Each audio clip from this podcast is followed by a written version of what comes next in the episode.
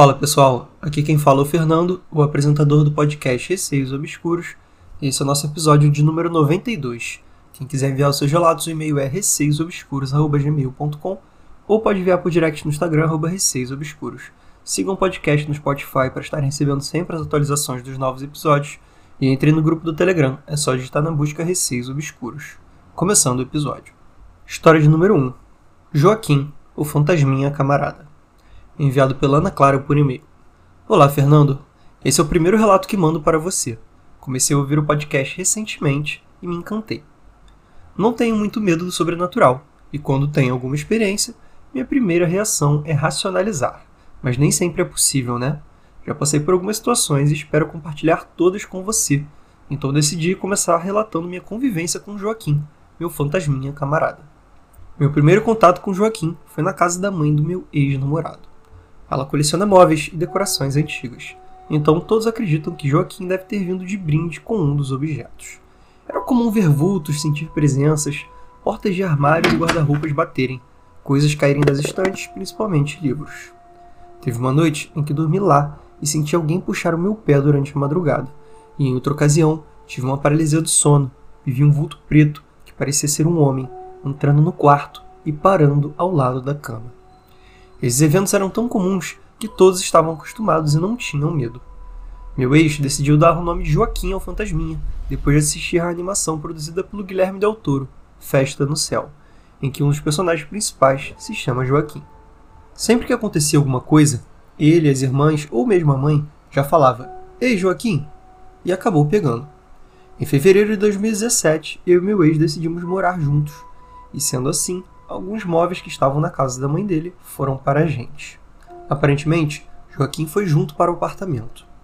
Na primeira noite que dormimos lá, ainda estávamos sem todos os móveis, que chegariam apenas no dia seguinte. Estávamos sentados em um colchão na sala, vendo TV, e meu ex foi até a cozinha pegar a paçoquinha e refrigerante para a gente, sobremesa dos campeões. Estávamos ouvindo muitos estalos na cozinha, então falei brincando. Joaquim deve estar com fome, coitado. Porque tá que tá, hein? Do que meu ex respondeu: Pega uma paçoquinha aqui, Joaquim. Pode pegar. E voltou para a sala com três paçocas na mão. Ele se sentou e colocou as paçocas no pratinho ao lado dele no chão. E quando foi pegar a próxima, ela estava mordida, com marcas nítidas de dentes. Sorrimos e falamos: Que bom, ele comeu. Agora dá sossego, Joaquim. E de fato os estalos pararam. Alguns meses depois, era uma manhã de sábado e me levantei para fazer café. Coloquei o café para passar na cafeteira e os pães na torradeira, enquanto fui me trocar. Estava no quarto, quando de repente ouço algo caindo e quebrando na cozinha. Imediatamente pensei nos gatos, mas eles estavam dormindo na cama e meu ex estava na sala, vendo TV. Vamos ver o que era, e o meu pote de geleia artesanal de morango havia caído e quebrado. No entanto, o pote estava em cima do micro-ondas e era impossível despencar daquela forma. Fiquei puto e xinguei horrores Joaquim. Derrubar minha tigela tu quer, mas lavar uma louça e ajudar com o aluguel aí não, né? Tenha dó. No dia de ano novo, em 2018, fomos visitar a família do meu ex e, como estava chovendo demais, o pai dele nos levou até o nosso apartamento. Assim que chegamos, o prédio estava sem energia, então entramos com as lanternas dos nossos celulares e fomos tirar as roupas molhadas. Meu ex foi até o banheiro e eu me troquei na sala mesmo. Assim que tirei a blusa, senti uma mão passando pelas minhas costas e descendo até minha bunda. Me assustei pensando na possibilidade de ter entrado algum assaltante no apartamento, mas ao me virar e ver que não tinha ninguém, já xinguei logo Joaquim. Me assediando, Joaquim. Não trabalha, não paga aluguel, não ajuda em casa e agora tá me assediando. Vou te expulsar na força do ódio, tu vai ver só. Depois disso, Joaquim ficou calmo por algum tempo. Víamos o vulto dele, tínhamos algumas impressões, mas nada além disso. Em abril de 2018, nos mudamos para uma casa e lá ele se manteve calmo também. Até achamos que ele havia ido embora. Pelo que me lembro, o máximo de sobrenatural que tivemos foi o despertador no celular do meu ex, num horário aleatório e que ele nunca conseguia deletar, nem mesmo depois de formatar. Em maio de 2019, fizemos nossa terceira mudança, onde morei até janeiro deste ano, 2022. nessa casa tivemos novas experiências com Joaquim. Na primeira semana que nos mudamos, ainda estávamos desencaixotando e arrumando nossas coisas, então estávamos muito cansados. Eu havia colocado roupa, sabão e amaciante na máquina, mas havia esquecido de ligar. Fomos nos deitar e me lembrei disso, Então comentei com meu ex e ele apenas disse para deixarmos para lavar no dia seguinte. Alguns minutos depois, ouvimos a máquina ligar e imediatamente lembramos de Joaquim. Brincamos que seria maravilhoso acordar e ver a roupa pendurada também, mas infelizmente ele se limitou apenas a ligar a máquina. Depois desse evento, tivemos novos eventos com ele apenas ano passado, 2021. O primeiro foi numa madrugada de sábado. Meu ex estava no escritório, jogando em chamada de áudio com os amigos, a porta fechada e eu estava tomando banho, com a porta meio aberta. Quando já estava me enxugando, meu ex passou e bateu a mão na porta para me assustar. Algo que ele costuma fazer para brincar, e seguiu para o quarto. Eu apenas ri e perguntei: O que, que você quer? E não tive a resposta. Saí do banheiro e fui para o quarto, mas ele não estava lá.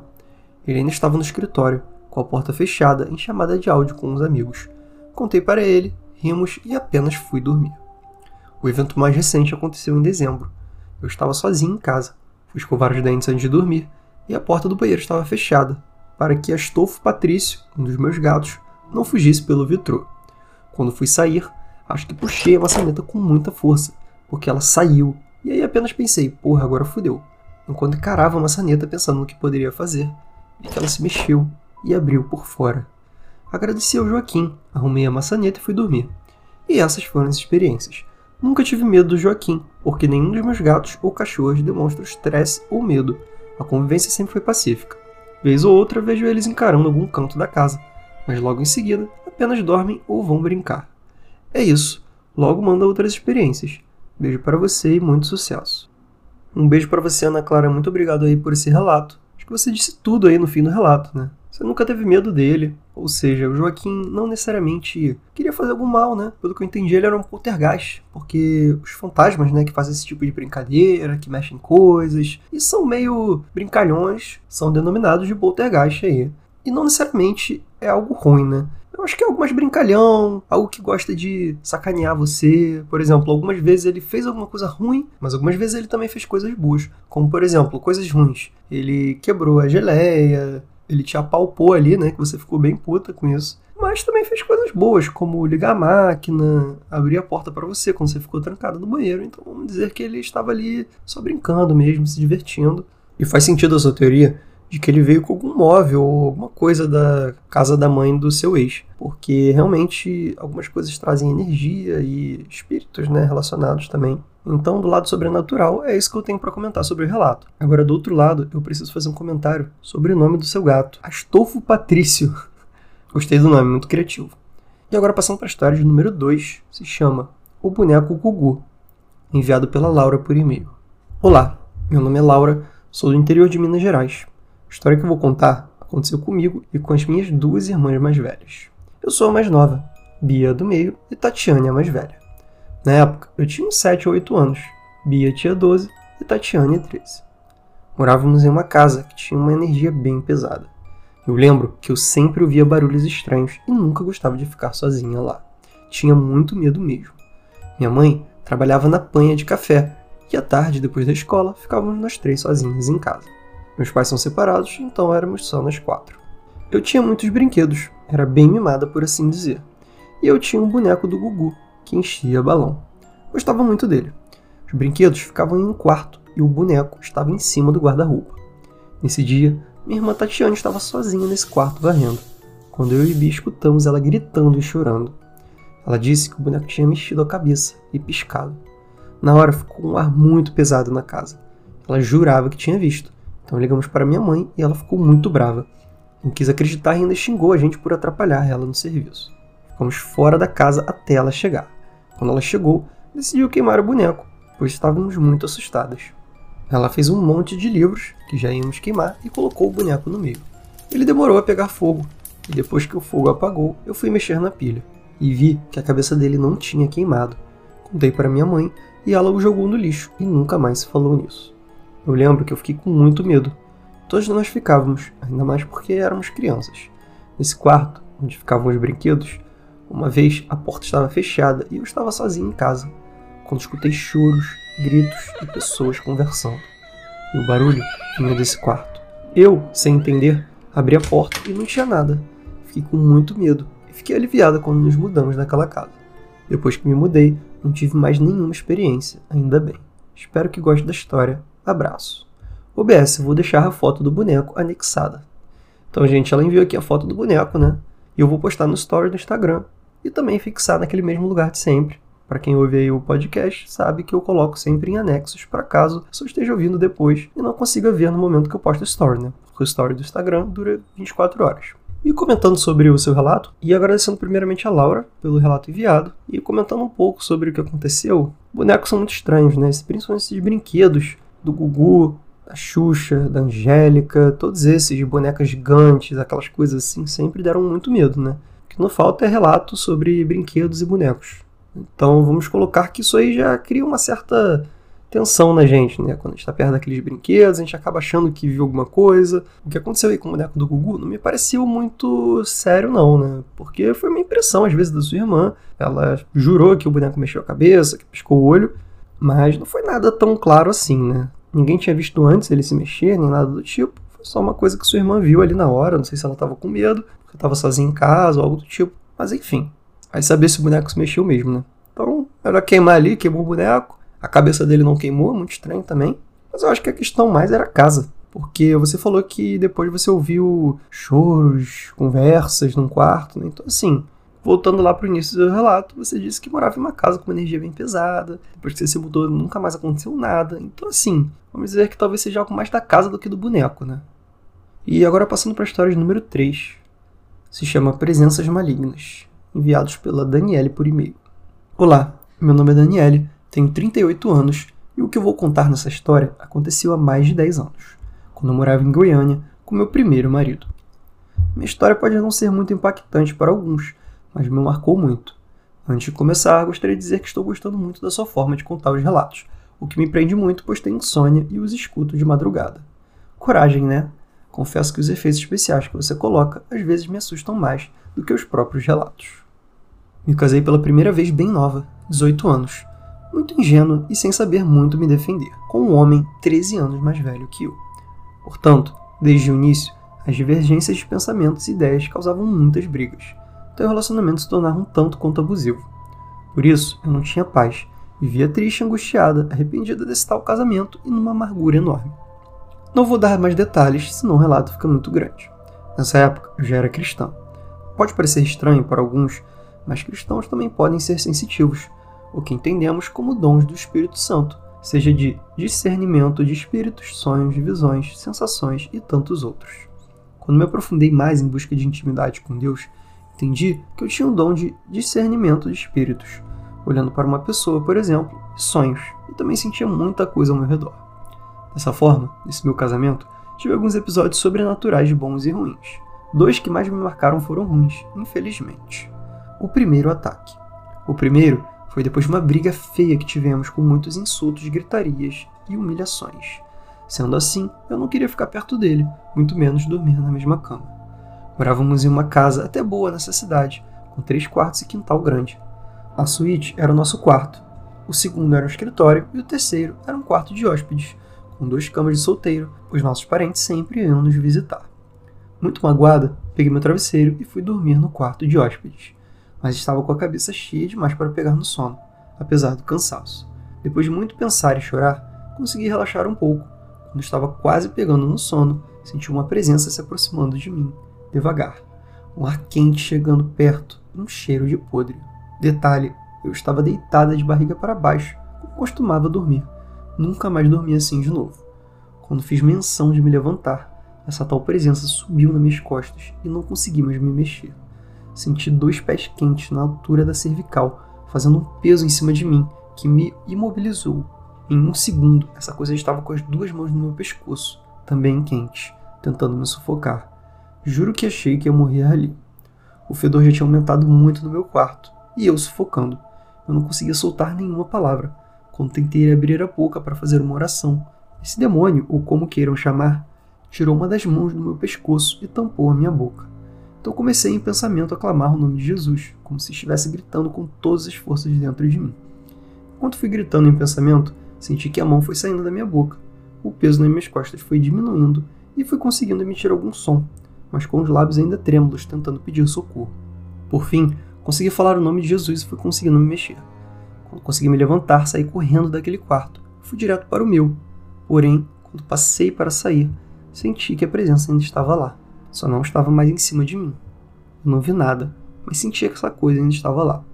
Chegando no meu quarto, me ajoelhei do lado da minha cama e orei muito a Deus, ainda bastante assustado e chorando muito. Foi uma noite terrível, não dormi mais aquela noite. Fui conseguir cochilar melhor, já estava de manhã. Assim que levantei, fui na porta do quarto para ver se via alguma coisa, mas mal cheguei perto e ainda senti o cheiro de podre. Fiquei uma semana sem entrar no quarto, até que pedi para uma amiga vizinha que me ajudasse a limpar a casa naquele dia e pedi que ela limpasse justo aquele quarto de hóspedes. Ela, ainda lá dentro, perguntei se estava sentindo alguma presença ou cheiro estranho, e ela disse que não, e depois me perguntou o que tinha acontecido. Contei a ela o ocorrido, e quando ela terminou de limpar, oramos dentro desse quarto e não senti mais nada. Quando eu e meu ex voltamos a nos falar, ficava uns dias sem nos falar quando as brigas aconteciam. Fui conversar com ele e contar o que aconteceu.